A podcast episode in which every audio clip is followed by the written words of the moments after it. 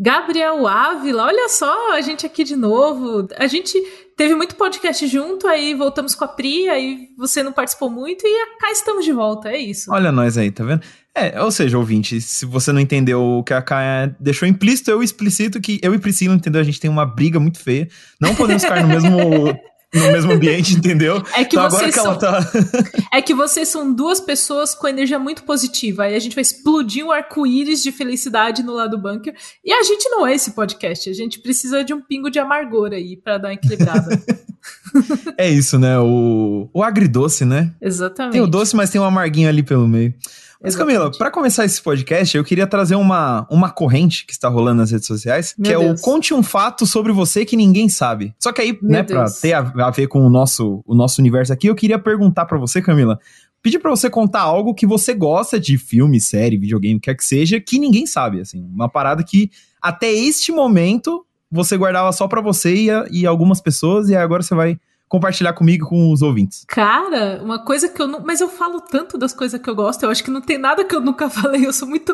Eu sou o advento é, então. da pessoa boca aberta na internet, entendeu? Tudo que eu tô fazendo Sim. eu falo. Mas eu gosto de, tipo. Eu tava revendo recentemente séries adolescentes questionáveis.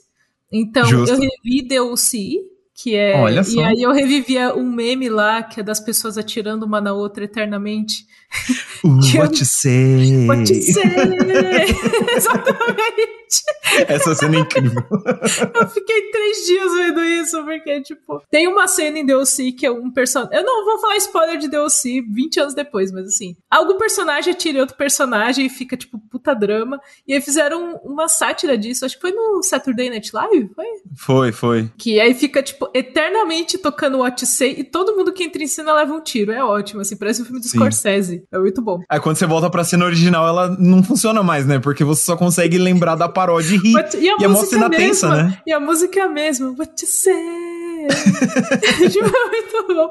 E tem é nessa, bom. na paródia, tem o Andy Samberg, que é conhecido aí por Brooklyn Nine-Nine. Então, se você é fã, procure só What You Say, meme no YouTube e vá ser feliz. E aí, depois que eu terminei de rever o Si, eu estou revendo Gossip Girl, aquela antiga mesmo. Garota, a garota Original. do blog.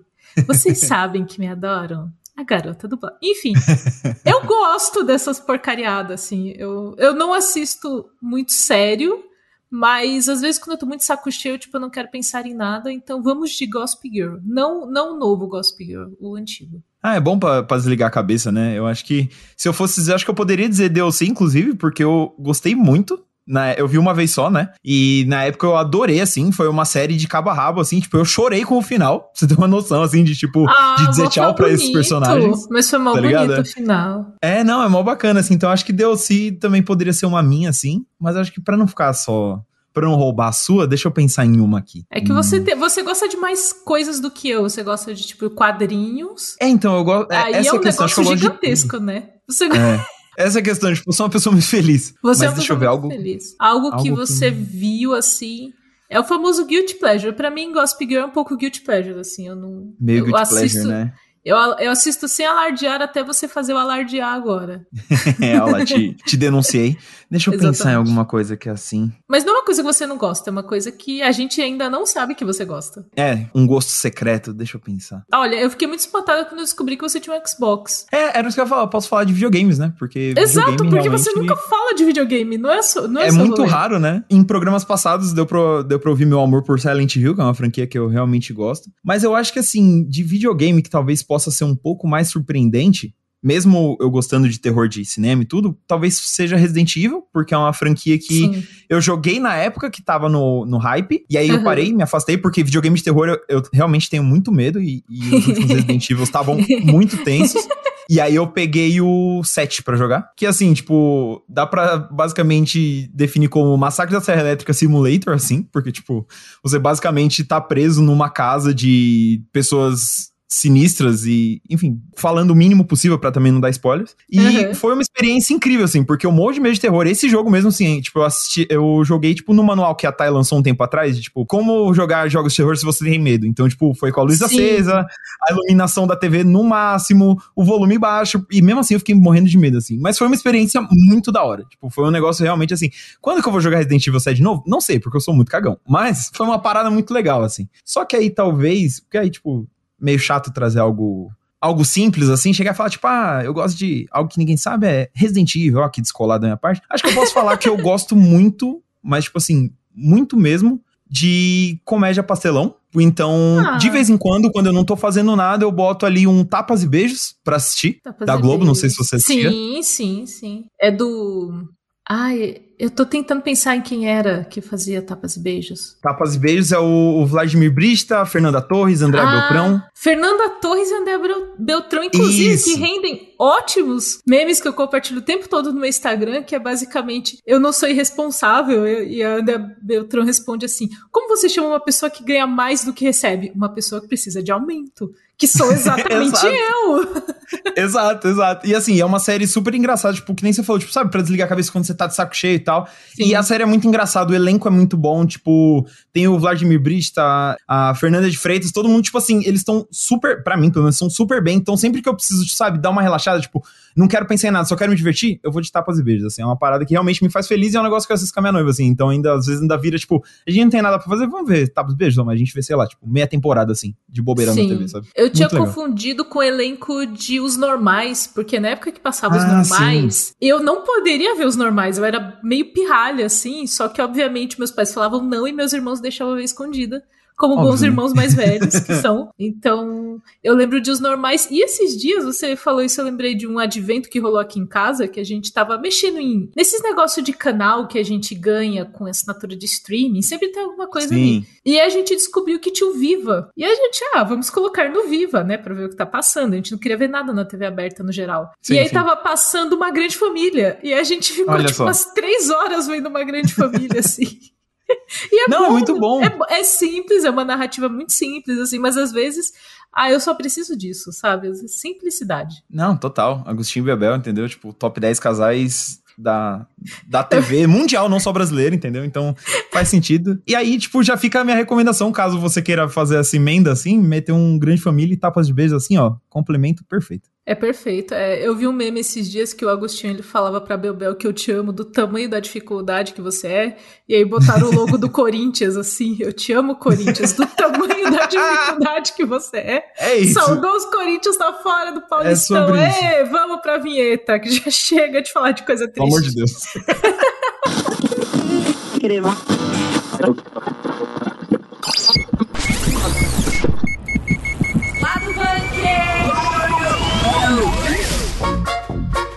E a Netflix soltou aí um teaser da segunda temporada de Sweet Tooth para lembrar vocês e eu e todo mundo que Sweet Tooth existe, olha só. Nossa, é, é realmente assim, eu tava, a gente tava no hall de segundas temporadas que nunca chegam. É a segunda temporada de Sweet Tooth e o bebê da VTube, né? Que não, não acontece nunca, eternamente Exatamente. E a gente vai falar um pouquinho também de outra segunda temporada, dessa vez de Cidade Invisível, série brasileira da Netflix. O Games entrevistou o elenco, os criadores, então a gente vai falar falar um pouco sobre esse lançamento também. E finalmente chegou John Wick 4. Yes! Simplesmente yes! um marco no cinema de ação. E é, esse é o meu nível de empolgação, entendeu? Infelizmente, o não tá aqui pra empolgar junto comigo, mas assim, John Wick 4, cinema, entendeu? Sim. É isso. E a gente vai falar sobre ele. Acho que. Não sei se deu pra perceber, mas eu gostei um pouco, então a gente vai falar sobre ele em breve. e para finalizar, a gente tem um rolê aleatório nesse lado bunker que o Tom Cruise assistiu o novo filme do Flash e falou que era bom. Olha Por só. que Tom Cruise viu o filme do Flash? Você descobre no final desse episódio, porque a história é muito boa e muito esquisita.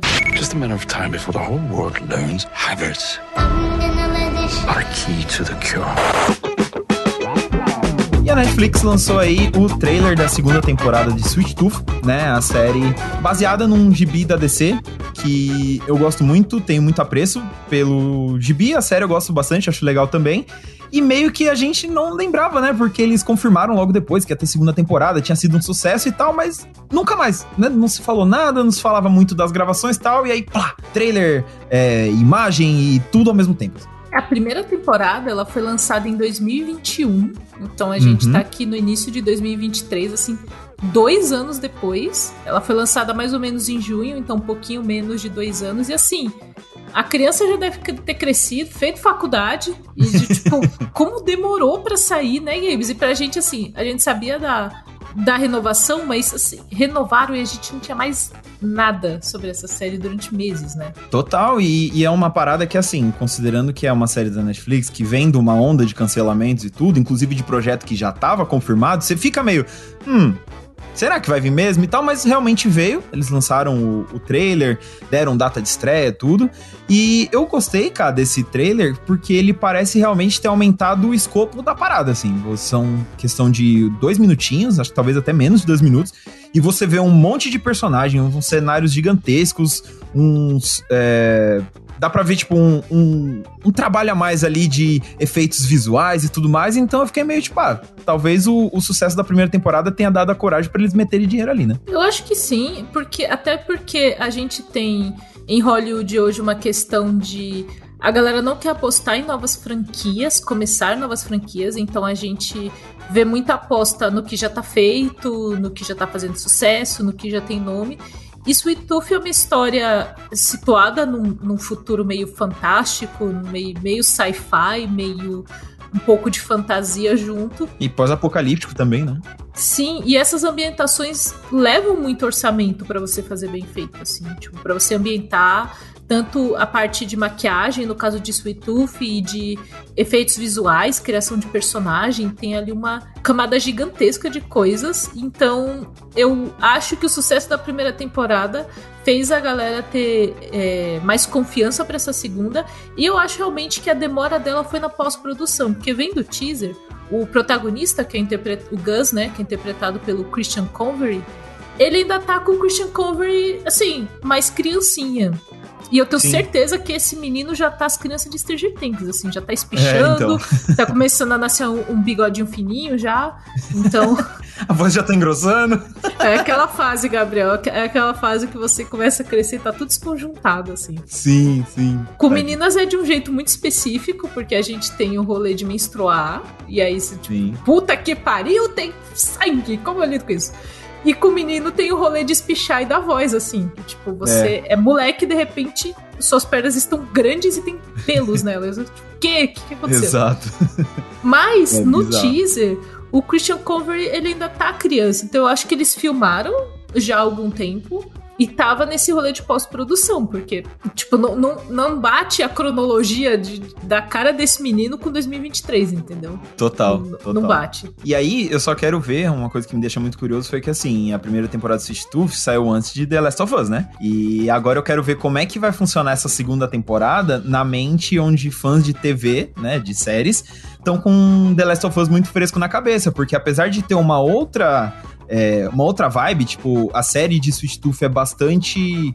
Acho até que ela ameniza os negócios do quadrinho, porque o quadrinho é tristeza, é desgraça o tempo todo, e a série não, a série dá uma. pega leve e tal, dá até pra ver com, com a família, né? Com a criançada e tal. Mas ainda assim, como a gente já tem um grande produto, um grande sucesso, né?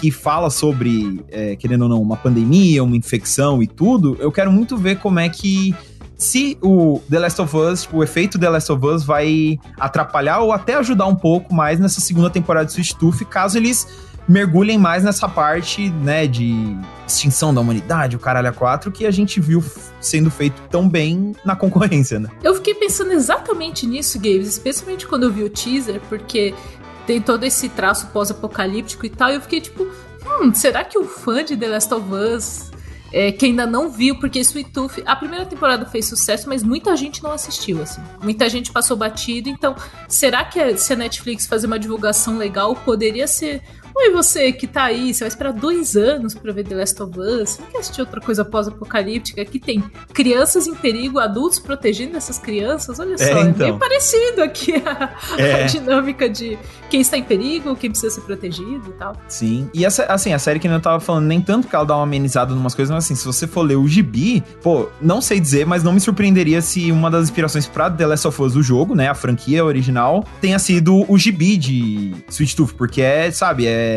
o apocalipse... Ele é bem anterior, né? Ele é bem anterior é, à bem... publicação do quadrinho, né? Sim, e, e assim, e tem essa vibe, porque os protagonistas, como você disse, é um cara meio durão, brucutu, acompanhando uma criança por uma jornada, tal, e aí é, essa jornada leva eles a pessoas que têm interesse no moleque, seja é, para uso próprio, por acreditar que ele representa algo maior, enfim. Então, assim, tem algumas similaridades ali que talvez, como você tá falando, talvez a, se o marketing souber fazer e tal, talvez atrai as pessoas pra série, sabe? Já que isso é um, é um tema que tá tão, tão em voga, né? Porque, pô, Last of Us é um sucesso absurdo, não tenho o que dizer. Diria que se pá, é, vai ser a grande série do ano em questão de popularidade tudo, e aí se tu pode meio que surfar nessa onda mesmo tendo vindo antes, né? Tanto a série vem antes da série de Last of Us, quanto o gibi vem antes do jogo. Então, então talvez uma coisa acabe alimentando a outra ali, sabe? E para ficar as datas, assim, o primeiro quadrinho de Sweet Tooth foi publicado em 2009 e o primeiro jogo de The Last of Us saiu em 2013.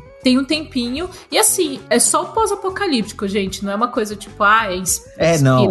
Não tô falando a que história... copiar, não. É outro A história rolê, é bem diferente. Coisa. A história Sim. é bem diferente. É mais um rolê da gente. Eu acho que as duas. O que as duas franquias têm em comum é é fazer esse pensamento sobre sobrevivência, sobre o que nos torna humanos ou não. Sim, a, a, temporada de The Last of Us teve muito isso de humanizar quem a gente não imagina e desumanizar aqueles que a gente tinha como heróis, assim. E Sweet Tooth tem uma discussão parecida com essa parte do nascimento dos híbridos, né? Acho até que vale, Games, você falar um pouquinho sobre qual que é a premissa, né, de Sweet Tooth. Qual que é a vibe? Do nada, em determinado momento, é, a humanidade começa a adoecer numa, numa doença misteriosa no universo da série e tal, ao mesmo tempo em que começam a surgir crianças, começam a nascer crianças híbridas entre humanos e animais. Então, por isso, por exemplo, o protagonista é um menininho com chifres de cervo, mas aí você tem uma outra amiguinha dele que ela tem focinho de porco, aí tem o outro que é um castorzinho e tudo mais. E aí, é, esse moleque ele é criado pelo pai na mata, escondido de todo mundo, até que o pai dele morre ele precisa ir pro mundo porque ele, né, não tem como ele sobreviver sozinho e tal. E aí ele é encontrado por um cara, que é Jasper, que é dá para fazer a comparação com o Joe, porque, tipo, ele é um brucutu, meio azedo com a vida tal, ele perdeu tudo que ele tinha, família, tudo mais, e ele se oferece a ajudar o moleque. E aí eles partem numa jornada onde a gente conhece um pouco esses, né, os perigos desse universo, né, o, o que que essa doença, a chegada dos híbridos e tudo mais fez com esse mundo, assim. E aí tem umas particularidades totalmente diferentes com The Last of Us, por exemplo. Não envolve fungo nem nada. É, tem essa parte das crianças é mais presente em, em Tooth, porque, né, a gente tem meio que a criançada crescendo. Eles meio que carregam um dos sinais da doença, o que atrai é, ódio de uma parte das pessoas, é, fascínio por parte de outras e tal. E então é uma parada bem diferente, mas eles partem meio que da mesma premissa de é, o mundo foi pro saco por causa de uma doença que ninguém sabe o que fazer, sabe? Então são pessoas sobrevivendo no meio de um, de um pós-apocalipse desse quilate. E assim, o gibi eu acho fantástico, top gibis da minha vida, assim, fácil. E a série é bem legal também, assim. Eu tenho um carinho especial por ela porque foi a primeira série que eu cobri aqui pro Bunker quando eu cheguei. Fiz entrevista verdade, com o elenco e tudo verdade. mais.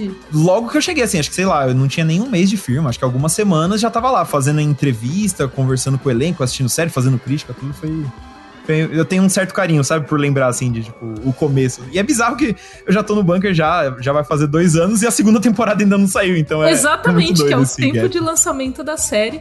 E nessa né? mesma época, a gente conversou muito sobre Sweet Tooth e é, pela sua indicação, eu li o quadrinho todo. Eu lembro que eu Olha tava aí. trabalhando em outro horário, e aí eu ficava online meio até a noite, assim. Sim. E aí eu começava a ler, assim, não tinha nada acontecendo, eu começava a ler. Começava a ler. Tipo, muito bom, muito bom, bom mesmo. Né? Então, É, aqui na descrição do episódio tem o link para esse trailer da segunda temporada, mas eu deixo a recomendação se você deixou passar a Sweet Tooth na época de lançamento. 2021 ainda tava com a pandemia muito aguda, tava tudo confuso. É. E foi uma série assim que eu vi, embora ela tenha uma leveza, eu senti o peso, da mesma forma que uhum. eu senti o peso com The Last of Us, assim, dessa, desse rolê de o mundo está acabando, estamos tomando no cu, e aí você é no jornal e tá, estávamos tomando no cu, de verdade? Sim. Então, eu não sei se eu quero ver isso. É. Mas se você deixou passar, a primeira temporada está disponível na Netflix e eu recomendo pra caramba. E o Gibi, por conta da série, eu imagino, também voltou pro Brasil, foi republicado uma edição bonitinha, em três volumes e tal.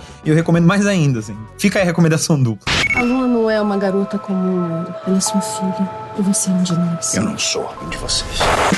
Próximo tema daqui do lado bunker é Cidade Invisível, essa série nacional também da Netflix que conta tenho aí uma, um pano de fundo do folclore brasileiro e tal. E o Gabes teve a oportunidade de entrevistar o elenco e os criadores agora para a segunda temporada. Uma segunda temporada que chegou bem diferente, né, Gabes? Sim, foi, foi bem legal, porque foi uma das raras oportunidades onde eu tive tempo para conversar com as pessoas, sabe? Porque, assim, às vezes a gente tem que fazer as entrevistas em cinco minutos, então você consegue fazer duas perguntas e dizer tchau, e nesse caso não. Eu tive bastante tempo, tinha bastante gente envolvida, sei lá, só do elenco foram seis pessoas, mais criador, mais uma diretora tal. Foi, foi um papo bem legal. E deu para conversar com eles sobre justamente essa diferença, cara, que você tava citando, porque a primeira temporada ela recebeu algumas críticas, isso é público, sabe? Não, tô, não sou eu que tô trazendo, não tô inventando, mas assim, pela forma como lidou com o dito folclore, né? Porque trouxe algumas entidades cultuadas por povos indígenas, não trouxe pessoas indígenas, levou a história pro Rio de Janeiro e não, sabe, pro norte do país, onde muitas dessas lendas e culturas é, são originadas, né?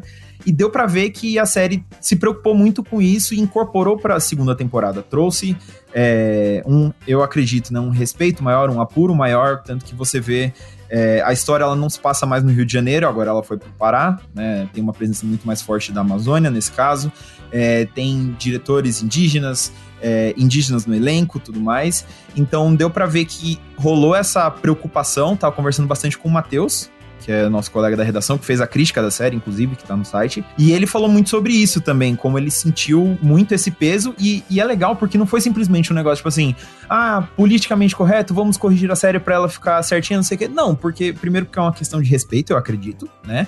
Porque a gente tá uhum. tá falando da fé das pessoas, ninguém gosta de ter a sua fé, a sua cultura desrespeitada, então faz todo sentido. E segundo, que eu sinto que isso deu uma melhorada em alguns aspectos da série, sabe? Porque ela meio que acabou abandonando umas coisas que a gente tá acostumado a ver em produções de Hollywood, sabe? Tipo, ah, como Hollywood conta um ser sobrenatural, uma lenda tal, e e contou de uma forma bem brasileira mesmo, sabe?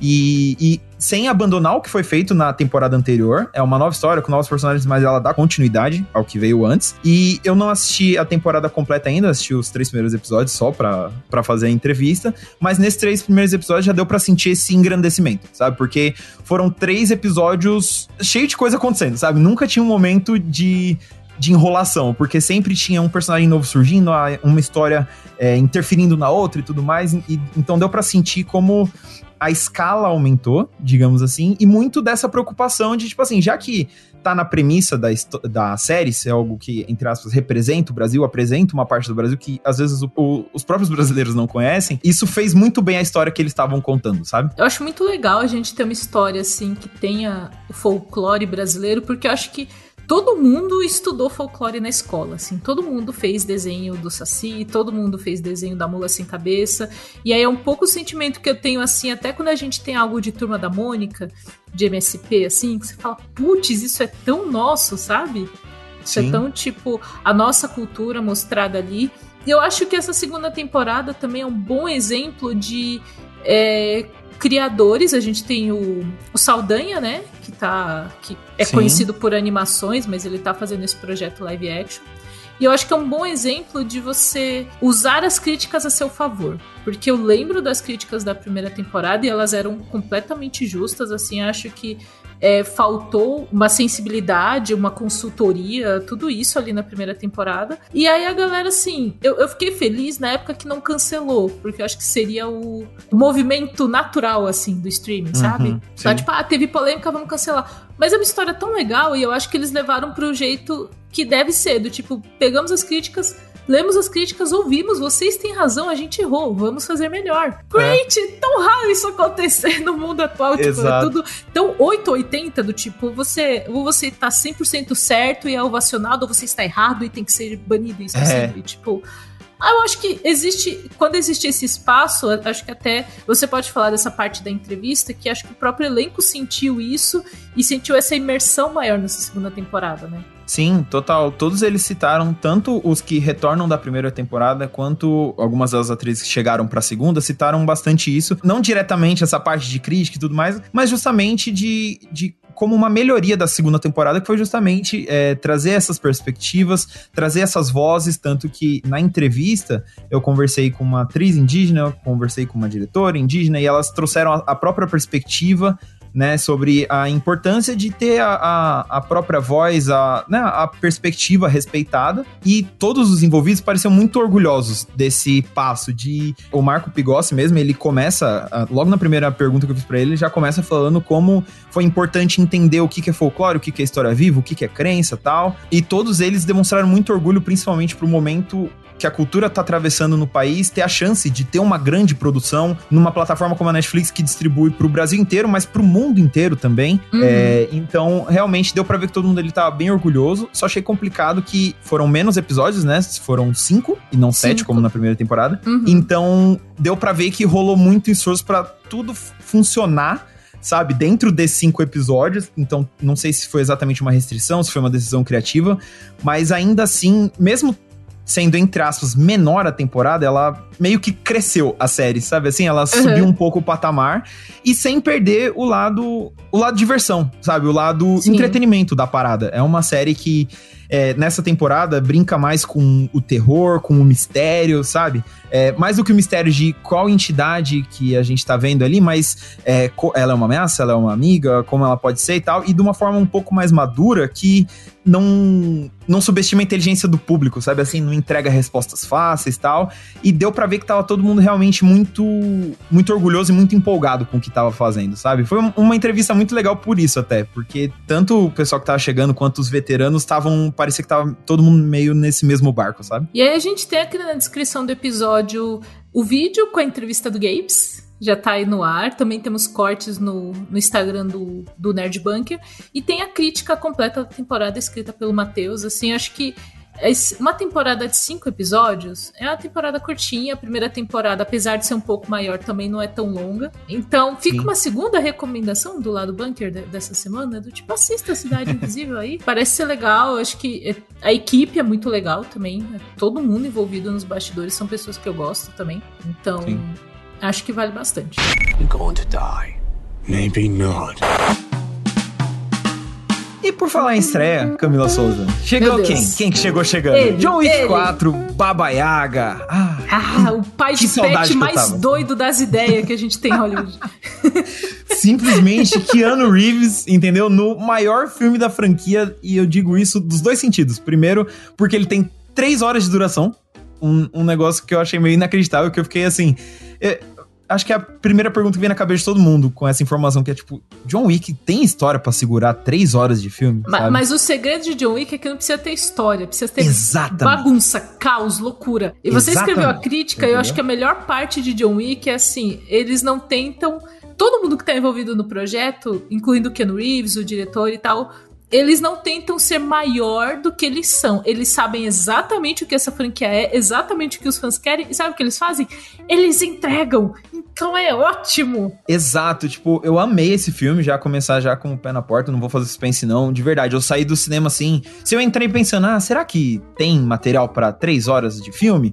Eu saí pensando, putz, que pena que esse filme não tem seis horas de duração, sabe? Eu não tô falando isso de exagero, clickbait e tal, não, é sério, porque eu amei esse filme, sabe? Eu fui feliz do minuto 1 um até o final, sabe? Até a pós-crédito. Tudo me deixou muito feliz nesse filme. Muito por isso que você tá falando, cara. O, o 3, eu gosto muito já, John Wick 3. Uhum. Só que eu senti que tinha uma hora que ele ficava muito inchado nesse papo de tentar expandir o universo, trazer regras e funcionamento e aliança, não sei o que. Sabe? Tem uma hora que você fala, tá, vai. comunicado, né? Quantas. Eu vi, o, eu vi o rolê, acho que. Eu não sei onde eu vi isso. Acho que eu vi no Instagram que alguém tinha feito um jogo, tipo, você vai tomar um shot toda vez que alguém falar esse comunicado em John Wick 3. Meu Deus assim. do céu. uma hora de filme você já tá bêbado, entendeu? Porque é o tempo todo isso e tal. E assim, não me entenda mal, eu adoro o 3, eu gosto muito. Só que aí o 3 eu sinto que eles pegam um pouco mais leve nesse quesito e eles focam mesmo na ação. Porque qual que é o lance? Se eles sabem que a história em si de John Wick não tem exatamente muito para onde ir, aonde que eles expandem, aonde que eles crescem a franquia? É na ação que é onde eu acho que tem que ser, sabe? Não, não tem essa. Então, qual é o esquema? Eles não tentam disfarçar que o filme tem um, tem um funcionamento meio videogame, sabe? Que o John Wick vai de fase em fase. É Sim. É isso desde o começo, vai ser isso para sempre. E aí eles não disfarçam isso. Só que aí o que, que eles fazem? A cada fase, o bagulho fica mais louco. Ele fica mais insano, ele fica mais surpreendente de uma forma diferente. E cada fase, digamos assim, cada chefão, foi me deixando mais empolgado e mais empolgado. Sabe, tipo, é, um, é uma injeção de adrenalina, assim, e é bonito de ver, sabe? É, é, é gostoso de assistir John Wick, porque é um negócio muito bem filmado, ele é empolgante, ele é bonito, ele é engraçado. Tipo assim, o, o Chad Stahelski, o diretor, ele tá de parabéns, porque ele foi evoluindo num nível onde ele não faz o John Wick ser só empolgante, impactante na porrada. Ele faz a porrada ser engraçada às vezes, ele faz a porrada ser assustadora às vezes. Meu, teve. Sim. Foi muito legal assistir o, o 4 no cinema, porque tinham vários momentos onde a sala inteira vibrava, sabe? No sentido de, tipo, de comemorar, de soltar um. Ai! Sabe? Assim, você ouvia a sala inteira fazendo tal. E, e para mim, isso é uma prova de como a direção acertou, sabe? Ele não se contenta em, entre aspas, só fazer ação legal. Ele faz a ação ser engraçada, ele faz a ação ser agoniante e tal. E traz pra mesa, traz para esse filme um mar de referências que eu não vi chegando, sabe? Tem hora que você fala, hum, isso é do Batman. Hum, isso é de videogame. Hum, isso é faroeste. Hum, isso é de cinema de Kung Fu chinês, sabe assim? E uhum. é muito da hora, cara. Eu amo, de verdade, mano, eu amei esse filme. Eu gosto muito da franquia John Wick, de um modo geral, assim, a gente, é, em alguns episódios passados do lado do bunker, a gente já falou sobre o rolê de filme de ação, do bom filme de ação, Uhum. É, foi quando a gente comentou sobre o novo Hora do Rush. E aí eu falei sobre a comédia de ação, né? Que é um, é um, é um animal em extinção, a comédia de ação em Hollywood, assim. E eu sinto que John Wick veio num momento muito importante para a parte de ação, sem ser o sub, a subcategoria de comédia de ação, porque eu sou muito fã dos filmes do Ultimato Born. Juro que sou. Uhum. Gosto, assim, quando eu vi a primeira vez, eu num DVD gravado, assim, de formas questionáveis. Eu olhei e falei, caraca, que filme da hora, não sei o quê. Mas é, a, a estética Borne deu uma saturada em Hollywood inacreditável, Nossa, assim, pro cinema muito. de ação. Ser essa. Porque quando eu vi essa, a câmera rápida, né? A câmera que ela vai muito dinâmica ali. E eu lembro de uma cena específica que o Borne ele pula de uma janela para outra uh -huh. e a câmera vai Você com começou ele. a falar de Borne, veio essa cena na cabeça. Essa cena. É, é bizarro. Aí, eu imagino que todo mundo que tá ouvindo talvez tenha pensado isso também. E aí, assim, quando você vai ver, eu, eu vi os, o vídeo de bastidores dessa cena, eles fizeram, tipo, botaram um cabo de aço assim e a câmera foi acompanhando. Tipo, a câmera ficou assim, suspenso de cócora, assim, segurando a câmera. O Matt Damon foi, ele foi atrás, assim, filmando. Sim. E aí você olha e fala, putz, é muito legal isso. Acho que tem uma parte de dinamismo. Mas aí Hollywood fez o que Hollywood sempre faz: que ele pegou algo legal, usou a exaustão e deixou a gente cansado. Que é essa câmera do, do, filme de ação, essa câmera muito dinâmica, que na época do Borne e em outros filmes também foi utilizada para esconder certas coisas, né? Então, se você não tem um efeito prático muito bom, ou se você não consegue ter um corte de câmera muito legal, você esconde né, nisso, porque o, o, espectador não percebe. Às vezes você tá, você tá na loucura, você tá na doideira, assim. Então, eu gosto desse estilo dessa câmera rápida, mas quando veio John Wick, assim, tem muita coisa em John Wick. Tem essa parte, e, e eu acho que tem um, essa mística do, do Baba Yaga, essa mística uh -huh. que vem junto com o Keanu Reeves. Eu acho que só o Keanu Reeves conseguiria trazer isso, porque ele também tava num rolê de retorno. E essa Sim. coisa assim, tipo, não precisa explicar muito o John Wick. Ele é um não. cara que tava aposentado, ele perdeu a mulher, mataram o cachorro dele. Ele está puto. Acabou. é tipo, é um porra de um tweet curto, assim. E eu gostei muito disso, assim, porque o Borne era o oposto. O Borne era tipo o cara que a agência tá procurando, trocentas coisas, e foi isso que você falou um pouco do John Wick 3, né? Eles começaram Sim. a fazer um monte de coisa, quem que já esteve na vida de John Wick, tipo, gente. É. Eu, eu vi nos trailers, ainda não assisti John Wick 4, mas eu vou ver. Faz muito tempo que eu não vou no cinema para mim, mas eu vou nesse. E assim, só umas cenas de, de ação ali, dele dando meia dúzia de tiro na cara de uma pessoa. Eu falo, é isso que eu preciso. É isso que eu preciso. Não, exato. E, e, bem isso que você falou, assim, porque o Borne, né, o, o, que Hollywood estragou, como você disse, é muito essa coisa da câmera na mão, que aí serve justamente para quando você não sabe exatamente filmação, então você coloca a câmera na mão, então a porradaria é toda tremida. Aí você faz uns picotes, tá feita a cena de ação. E no John Wick parece muito que é o contrário, assim, até falo isso na crítica, que parece que o Chad Stahelski tem algumas cenas onde ele, que claro, tem muitas cenas que são sim dinâmicas, tem, sabe, aquele frenesi e tal, mas tem algumas cenas onde ele para um pouco, ele fala, não, eu vou deixar a porrada falar por ela mesma. Então ele deixa a câmera passeando assim, tranquilo, leve, devagarinho, enquanto o pau tá comendo, entendeu? Enquanto o Keanu Reeves pega um chaco e faz uma atrocidade assim, que você fala, meu Deus do céu, e a câmera tá ali, passeando no tempo é dela, Autorando na timeline, como diria o querido Celso Portioli. Exatamente. E... e... a câmera lá, tranquila, sabe? E, e, é bom, é gostoso de ver, sabe? Você fica, tomara que não corte, tomara que essa cena nunca acabe, sabe? Mas até nas cenas dinâmicas, eu acho que a característica do John Wick é que até quando ele é dinâmico, geralmente a câmera tá aberta. Então você é. vê muito do que tá acontecendo, embora tudo que esteja acontecendo tá meio rápido, você está vendo e você entendeu o que está acontecendo. Assim, eu gosto muito do filme. E aí eu vi muitos vídeos de bastidores do Keanu Reeves é, treinando, porque o bichinho treina mesmo, assim. Sim. Ele treina assim. Eu vi cenas que ele fez com, com arma em punho mesmo, assim em locais específicos para isso, com toda a segurança necessária e tal. Sim. E ele faz os negócios mesmo, assim, esse dinamismo de troca arma de mão, abaixa, sobe e pega o cara de um outro lado. Ele faz realmente tudo isso. Então, eu acho que é uma ação muito bem feita. Sim, e assim, nada, nada, John Wick, o John Wick acaba sendo a mesma é pessoa, né? Ele é o sinônimo, Mas, né? Nada, nada, porque quando a gente vê o John Wick invencível na tela, a gente esquece que o Keanu Reeves, o intérprete de carne e osso aqui, ele tem já seus 60 anos, tá ligado? Não é mais o jovenzinho que fez anos, Matrix. Keanu Reeves? Que? Peraí. Sim, senhora, quer ver? Ó? Não, não. Keanu Reeves. 58. 58. 58. mas tá. dando aquela arredondada, mas chega no tá, 60 ali. Ele tá entendeu? mais pra 60 do que pra 50. É, entendeu? E, e nada, Pô, 58 nada. anos, gente. O que ele faz, meu amigo, nesse filme, e não só Acho ele. Ele tem, eu... ele tem a idade do meu sogro, que bizarro. Então, você entende? É, é por aí assim. Ele é pouquinho mais velho que meu pai, tá ligado? Podia ser meu tio mais velho, sabe? Inclusive, Caraca. seria você. Imagina se o John Wick fosse nosso. Meu Deus. Mas se o John Wick ou o Keanu Reeves, qualquer um dos dois, né? Tá valendo. É, exatamente. eu preferiria o Keanu Reeves, que ele parece ser mais feliz da vida, né?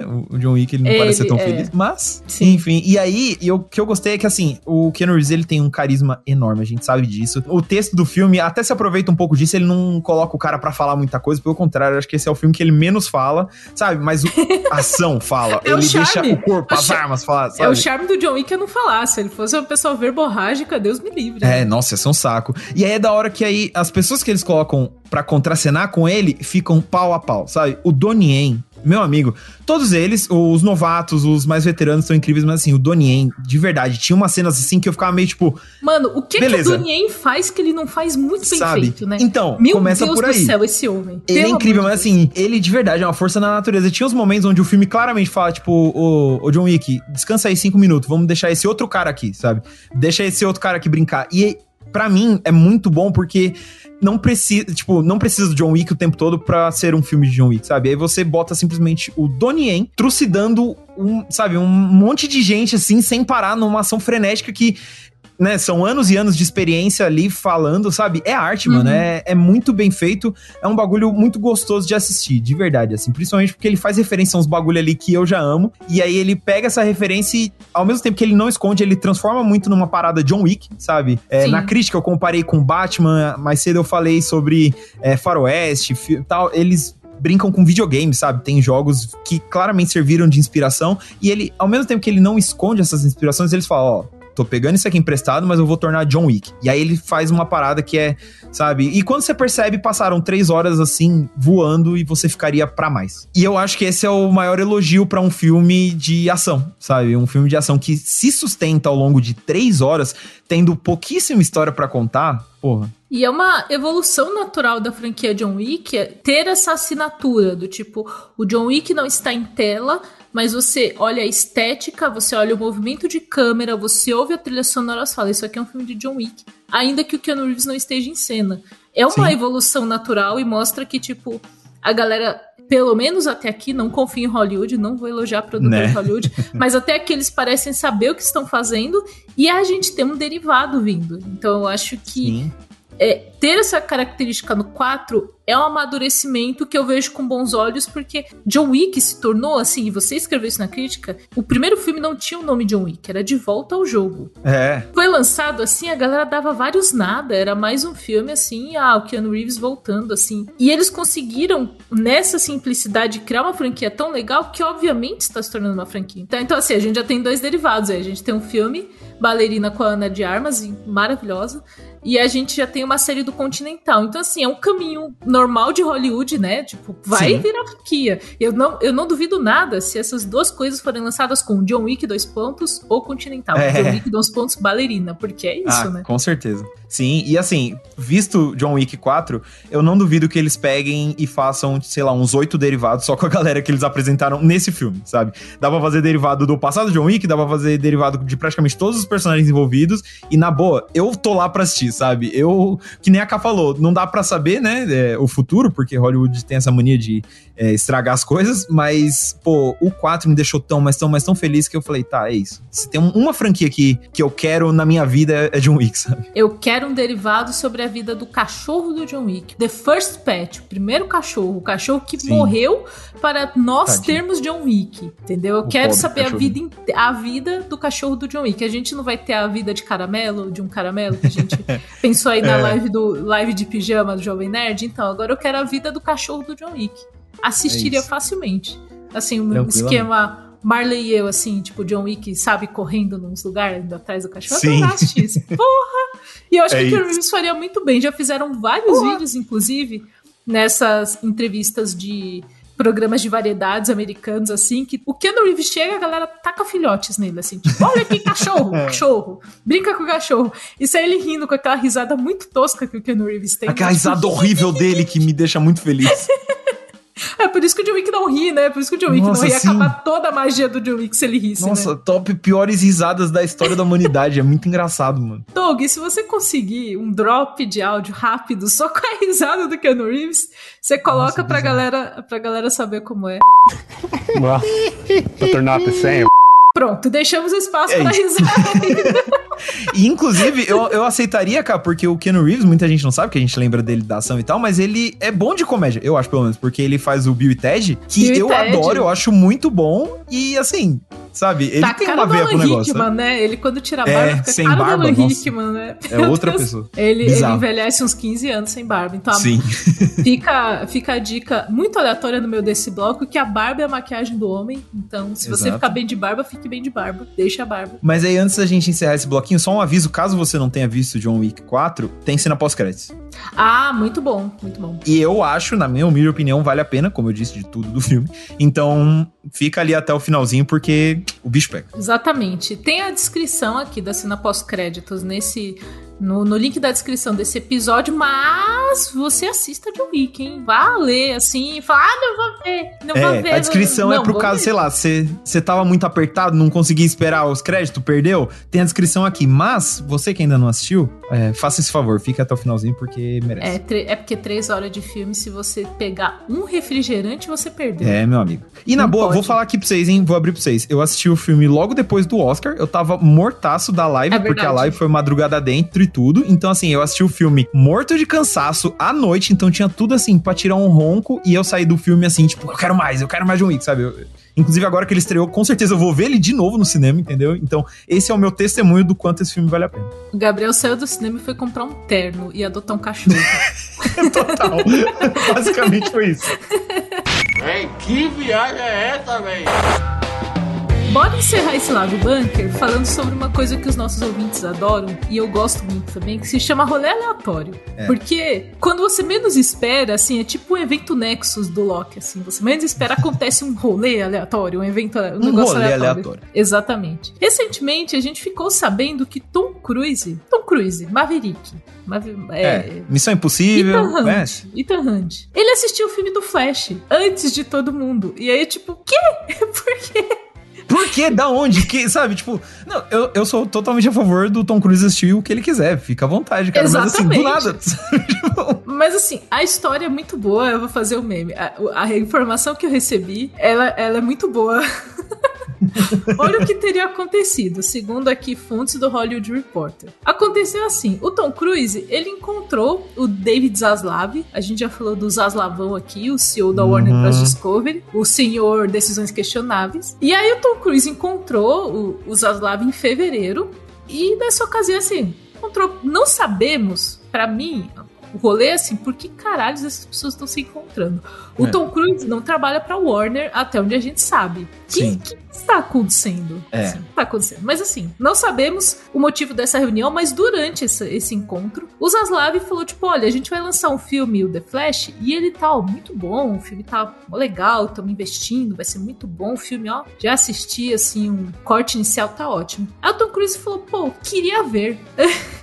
É, imagino, é da hora mesmo. Eu imagino que só você sendo Tom Cruise pra você meter uma dessas, é. assim. Ele falar do, dos filmes mais esperados do ano, com participações especiais até o talo, um filme que vai mudar e não mudar a DC ao mesmo tempo. James é, Gunn tipo, deve estar tá sendo trancado a sete chaves a essa altura, sabe? Aí o Tom Cruise meteu, pô, tem um arquivinho aí? É, é, aquele, é aquele meme lá do tipo, manda pra minha casa e eu digo se eu esperava ou não, sabe? Tipo... Exa exatamente. Aí o que aconteceu foi o seguinte: o Zaslav, que já é uma pessoa meio pan das ideias, né? Os, os acontecimentos recentes provam, falou: não, deixa você ver sim. Eu imagino as pessoas que trabalham com o Zaslav falando, pelo amor de Deus, para de prometer coisa pro Tom Cruise. Sim. Porque, mano, não faz Sem essas condições. coisas. Ele falou: não, você pode assistir e tal. Olha o que a Warner teria feito para viabilizar isso. O pedido foi atendido, Tom Cruise recebeu uma cópia do filme, mas para evitar vazamentos, eles pegaram um funcionário da Warner que foi até o Tom Cruise com uma cópia do filme e ficou lá acompanhando ele ver o filme. Pra, assim, não entrar, ah, não vai ter ninguém gravando, não vai ter outras pessoas, sei lá. O Tom Cruise poderia fazer a festa do pijama do Tom Cruise para assistir poderia. The Flash, entendeu? Ele poderia se ele quisesse. Mas foi um funcionário da Warner, assim, que ficou sentado no fundo da sala esperando o Tom Cruise terminar de ver. Quando o Tom Cruise terminou de ver, ele falou: hum, bom. Devolveu o arquivo pro funcionário que voltou e botou lá nos cofres da Warner. Assim, é, é, um rolê muito aleatório, decisões questionabilíssimas, Warner. Você sempre tá vazando coisas, Warner. Por que, que você fez isso? Não, bizarro, né? Inclusive, isso, isso vem logo, né, logo depois que saiu essa notícia, sa... É, tipo, vazaram filmes que a Warner não tinha nem anunciado. Tipo, era animação, tudo bem, né? Ninguém. É diferente de um grande lançamento como Flash, mas assim, o bagulho literalmente vazou. Tem na internet pra você ver um projeto que não tava nem anunciado. Então você fica, mano, você acha que é seguro simplesmente andar por aí com um DVD do seu filme mais esperado do ano, dando Exatamente. bobeira assim, sabe? Sendo que o Tom Cruise não precisava ver The Flash. tipo, ele não é um editor, ele não tá na produção. Se fosse um negócio assim com o Ben Affleck, o Ben Affleck gravou uma participação e queria assistir ao filme, você fala, pô, o cara tá no filme, tal. Porque às vezes nem a galera que trampa no filme vê o filme com muita antecedência. É, tem gente tem que vê. Isso assiste o filme na pré-estreia junto com a galera, assim, sabe? Sim. E aí o Tom Cruise viu antes, eu tô tipo, que é só você sendo Tom Cruise mesmo, porque não faz muito. Essa história é muito bizarra, velho. É muito bizarra. Tem muita coisa bizarra, assim. A primeira é essa, porque, sinceramente, eu não imagino o Tom Cruise empolgado com Flash, tá ligado? É, eu não imagino o Tom Cruise empolgado com herói no geral, assim. Porque, principalmente, como Top Gun ganhou esse status de meio que salvador do cinema, e isso tem salvador um gostinho de, tipo assim... a salvador da bunda de Hollywood, deixa Da bunda falar. de Hollywood, exato. Então tem também esse gostinho, tipo assim, uma alfinetada da Marvel, sabe? Enquanto a Marvel é a morte do cinema, Top Gun salvou Hollywood, ah, tem esse bagulho. Então eu não imagino ele sendo um fã de herói. E aí mandam um flash pra casa dele. Inclusive, aí um pequeno parênteses, imagina que trampo da hora é ser o cara que levou flash pro Tom Cruise assistir. Na moral, cara, mano, eu, eu, não. Cara, eu não, não, eu não, não sirvo pra esse serviço, porque eu não falaria sobre outra coisa pra uma semana. Sabe, eu ia falar com o meu ah. vizinho, ia comprar um pão, tipo, e aí, Gabs, como é que você tá? Putz, mano, nem te fala, hein? Vou levar um filme pro Tom Cruise ver. Eu entrei sabe? na casa do Tom Cruise. Entendeu? Mano, eu assisti eu um filme com Tom Cruise, do... sabe? Meu, mas é que assim, sendo uma pessoa que trabalha com cultura pop, sabendo que a nossa área tem pouco glamour, eu acho que é mais chato do que parece. Eu acho que a pessoa tá, É, tipo, não, deve ser mesmo. Cheia de relatório para preencher, as pessoas, ou oh, vai lá na casa do é. Tom Cruise levar o flash lá pra ele ver, porque. mas só volta quando ele terminar, hein? A pessoa, putz, mano, tem que, na... tenho que ir na casa do Tom Cruise hoje. Eu vim vestida toda bagunçada, sabe? Eu não penso, acho. Pô, nem arrumei o cabelo Gabriel. hoje. Eu, não, eu tenho, desde que eu trabalho com cultura pop, eu perdi todo o glamour por essas coisas. não, é que eu imagino o um rolê aleatório, sabe? Sei lá, você tá conversando com os amigos, tipo, ah, e aí, o que, que você fez essa semana? Ah, mano, fechei, tive fechamento lá na empresa. Ah, eu vendi, sei lá, quantos consórcios pra um cliente. Ah, eu levei um filme pro Tom Cruise assistir, tá ligado? É muito bizarro. É, sabe? É uma história que não faz sentido. Essas palavras, sabe, não fazem sentido. Será que o Tom Cruise ofereceu água pra visita? Tomara que tenha oferecido, assim. Né? Seja então, um bom anfitrião. Uma poltroninha, né, pro cara ficar de boa ali, assistindo junto com ele. Sim. Como... Já pensou? A pessoa tem que ficar explicando pra ele, então, ó, esse Zod é um vilão do Superman que apareceu no Homem de Aço em 2013, e aí ele morreu e agora, sabe? Imagina que bizarro. Nem o ator sabia que ia voltar, o Michael Shannon recebeu o convite e falou, ah, é? Mas não, não morreu, não? Ué, não morreu? Não tinha morrido, não? O cara lá quebrou meu pescoço, não, não morri, não? Nem a DC entende a DC. E eu acho que. eu achei muito boa essa notícia, achei que a gente ia comentar aqui no lado do bunker, porque Sim. o fator aleatoriedade é muito bom. Mas assim, David Zaslav, Warner, DC, homens mulheres, pessoas que estão aí, tomem decisões melhores, por favor. Porque Mas assim... aí, cara, você vê o, como às vezes a coragem é o que basta. Porque, por exemplo, poderia ter dado errado e Tom Cruise sair falando ruim. Tipo, pô, esse filme é uma merda, cancela esse bagulho, rebuta, vem James Gunn. Sabe? Tipo, ele nem gosta de herói, mas ele já tá falando tudo. Só que não. Ele assiste o filme e fala: tudo que você deseja em um filme tem em The Flash. The Flash é o filme que precisamos agora. Tipo, isso um repórter ouviu da boca do cara. Então, assim, cara, sabe, tipo, você ouviu o Tom Cruise, que tá com a moral lá em cima, falar que é, The Flash tem tudo que você deseja em um filme, é uma puta peça de, de publicidade pro filme, sabe? É o um marketing gratuito aí que, que rolou, mas foi arriscado mesmo, Gabes. Foi, foi. Olhando por esse ponto de vista, foi um movimento arriscado, assim como entrar na casa do Tom Cruise. Porque assim, Sim. vamos encerrar e vamos pro, encer vamos pro final do episódio, Doug. Já pode tacar a trilha animadinha aqui?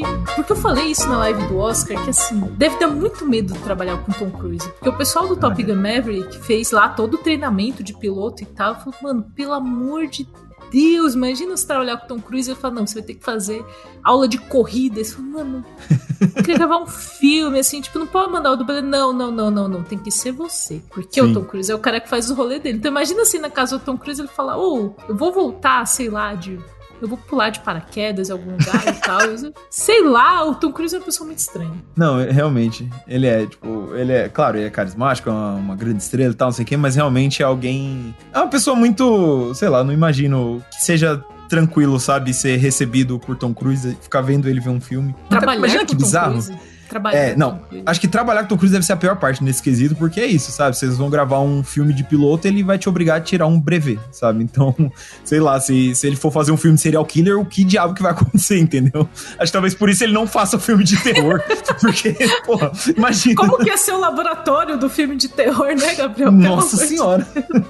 Mind Hunter, temporada nova aí, não, só é... do Tom Cruise. Dexter, né? Tipo, o cara Sim. que, enfim, esquarteja pessoas e, tipo, vamos fazer um laboratório laboratório prático aqui. De, é, pô, entendeu? Mano, Tom Deus Cruise.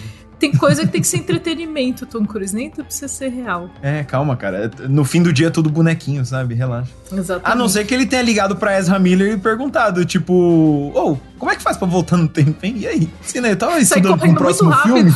Olha, o Tom Cruise, das pessoas de Hollywood, ele corre muito bem. Diria que ele corre mais legal que Ezra Miller. A gente já viu Ezra Miller correndo em alguns filmes do Flash a gente já tem várias pessoas correndo, mas assim, a corrida do Tom Cruise tem alguém no mundo real que poderia fazer alguma coisa correndo é o Tom Cruise. Não, tranquilo. Inclusive, Camila, aí a gente já vai deixar no ar aqui, hein? Você falando, ah, não sei o que, que ele foi fazer na Warner, não sei o que. Será que os caras tava, tava meio que chamando ele para fazer filme de herói e usaram flash de, ah, mano. de argumento? Não mano, sei. Não, não eu tô não dizendo que seria, bait, sabe? Eu não caio nesse bait desde que me falaram que ia ter Tom Cruise vestido de Homem de Ferro no Doutor Estranho. Ah, é, não, A gente tá... Isso, né? Lembra dessa é. tour que ele ia ser? Uh -huh. Porque isso surgiu daquele meme de como seriam os heróis dos anos 90, assim. É. E aí ele tava assim vestido de, de Tony Stark. Combina muito. Sim. Qualquer Sim. cavanhaque naquele homem funciona. Sim. Mas foi um bait muito. E as pessoas. Nossa, Gabriel, a gente a gente tem um rolê de criar as realidades alternativas na cabeça da internet, porque as pessoas uhum. estavam crentes que sim, ia ter Tom Cruise em Doutor Estranho 2, assim. Tipo, não tinha absolutamente nenhum indício É. disso. Aparecia um É, tinha um monte de rumor, trailer. sabe? Aparecia é. um borrão no trailer, as pessoas, ó, lá, aquele borrão. Tom Cruise. Tom Cruise. Exatamente. Agora eu vou ficar assim no filme do Flash, eu vou ver um borrão de alguma coisa e eu vou, tipo. Tom Cruise. Tom Cruise. Tom Cruise. Não vamos espalhar isso, não, Gabriel. Não, não, não. Tô, entendeu? Tô senão- chutando. Às vezes nada a ver. Às vezes foi só um lance de tipo assim: ah, você tem franquia nas concorrências, né? Que Top Gun é... e Missão Impossível não são da Warner, né? Então às vezes a Warner chegou e falou: vem cá, vem fazer dinheiro comigo, sabe? Igual eles fizeram com o Shyamalan, que o Shyamalan saiu da Universal depois de Mocota pra fazer coisa com a Warner, então vai saber. Não me entenda mal, eu acho que é de todo o interesse da Warner ter o Tom Cruise. Eu não acho Não, que é interesse incrível, do Tom incrível. Cruise ir pra Warner. É, é então. Os filmes de herói hoje, e, assim, eu, eu não trouxe isso pra pauta desse podcast, que já está acabando, juro que está. Mas assim, tá aí o, o diretor do Shazam 2 que falou: não mexo mais É, com filme de coitado. herói, não quero mais, entendeu? Nesse Então- vespeiro não tocarei. Exatamente. Você acha que o Tom Cruise vai mexer nesse vespeiro? Tom Cruise tá É, não suave que ele com a precise, vida né? tá Ah, e na boa, com todo respeito, como alguém que ama super-herói, tá certo ele, sabe? Fica fazendo Missão Impossível, entendeu? Missão Impossível pra mim tem que ter até o 15, entendeu? Até o 16, até ele não ter mais força pra pular de prédio de, de helicóptero ele mesmo, entendeu? Porque, pô, tá bom demais, na moral. Top Gun é incrível, Missão Impossível melhora a cada filme, então, realmente, eu adoraria ver ele, sei lá, um Batman da vida. Seria legal, mas assim, não precisa, sabe? Não, eu, Pode fazer eu seus perdi rolês, isso aí com o Ben Affleck. Eu tive. Nossa, quando anunciaram o Ben Affleck como Batman, porque o Ben Affleck, ele é um. Tipo, ele já era um puta ator. Tinha feito muito filme, tinha feito muito filme de comédia romântica também, no começo de carreira e tal. Eu tive uma discussão gigantesca com meu irmão, porque meu irmão falou: Nossa, o Ben Affleck é perfeito. Olha o queixo. O argumento do meu irmão era o queixo. Ele tem o queixo perfeito para a máscara do Batman, porque é uma coisa importante. A pessoa com queixo pequeno não pode querer ser o Batman. De fato, isso é verdade. porque fica desconjuntado ali, entendeu? Então, da mesma forma que, tipo, sei lá, o Homem-Aranha tem suas características também. A característica do Batman é O que queixo bonito. Aí o Ben Affleck tem um belo de um queixo, furadinho assim, sabe? Bonitinho. Não tenho nada contra, mas eu falei, Fábio, vai ser ruim. Vai ser ruim, vai ser ruim, porque tá sendo feito ruim. A culpa não é do Ben Affleck, vai ser ruim, porque é um Batman velho que a gente não viu desenvolver. Isso não dá certo, você jogar pro público, ah, ele é um Batman aqui veterano, mas eu não vi, eu não sei. É. Eu vi outros Batmans, então não adianta. Eu olho pra, eu olho pra cara desse Bruce Wayne, vem nada pra mim, eu pensei Armagedon. Então assim, não funciona. É. E não funcionou. Então, esse rolê Sim. de. Eu sou muito a favor, e e isso é uma coisa que, se eu trabalhasse em Hollywood, eu ia pegar uma briga a cada dois minutos com as pessoas, porque eu sou muito a favor de você trazer rostos novos pras coisas.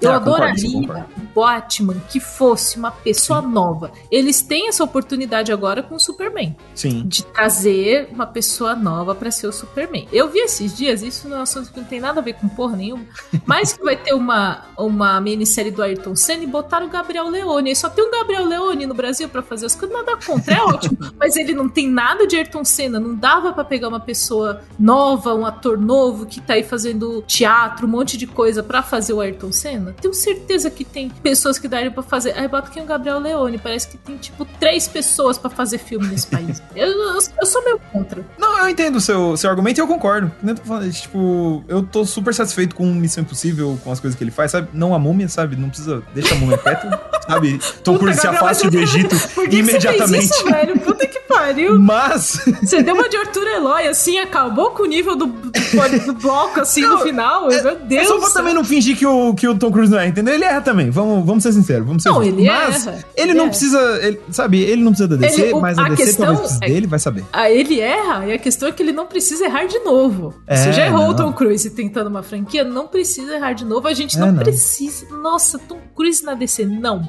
Não, não, não. Não precisamos. Ethan Hunt vai bem. Mas aí que tá. É, ao mesmo tempo que eu acho que não precisa, eu gostaria. Então, sei lá. Eu tô na casa de Schrödinger, entendeu? Se Ah, vier bem, se Deus, não vier, tudo bem Gabriel, também, entendeu? de. Com esse pensamento pouco é, lógico, eu acho que a gente encerra. lógico. A gente encerra esse episódio do lado bunker, provando mais uma vez que a gente é fã e a gente tem o coração perdido por causa disso. Porque você fala não quer, e aí o coração tá lá. E aí, Gabriel? E se ele fosse personagem da DC? Tenho certeza que o seu coração decenalta tá assim, nesse momento, Pô, falando com que você.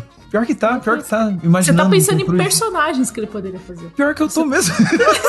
eu falei Batman de genérico, mas eu tô pensando aqui, qual personagem encaixa com o... Não, deixa quieto, deixa ele fazer as missões impossíveis. Não, não. A gente tem que parar de atrair essas coisas, assim. Parar de pensar nisso. É e esse foi um episódio meio maluco pra começar essa semana aqui do lado bunker.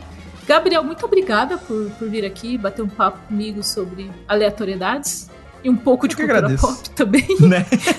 Também cultura pop, né? Também. Ai, eu que agradeço. Uma forma muito boa de, de começar a semana. Não é? Falando de, falando de coisa séria, falando de bobajada. O lance é. Exatamente. O lance é esperar o pior torcendo pelo melhor, Camila. Essa é a minha filosofia de vida, entendeu? Então. É ah, mas se eu esperar o pior de Hollywood, cara. Hollywood sempre é, ele entrega, né? Isso pior, que é foda. Né? Não, não dá pra esperar o pior de Hollywood, não. Sempre veio, nossa. Mas é isso, ouvinte, uma ótima semana pra você. Você que tá ouvindo aqui na segunda-feira, tá indo pro trabalho, tá ouvindo na hora do almoço aí. Ótima semana. Segunda que vem, volta. Falou!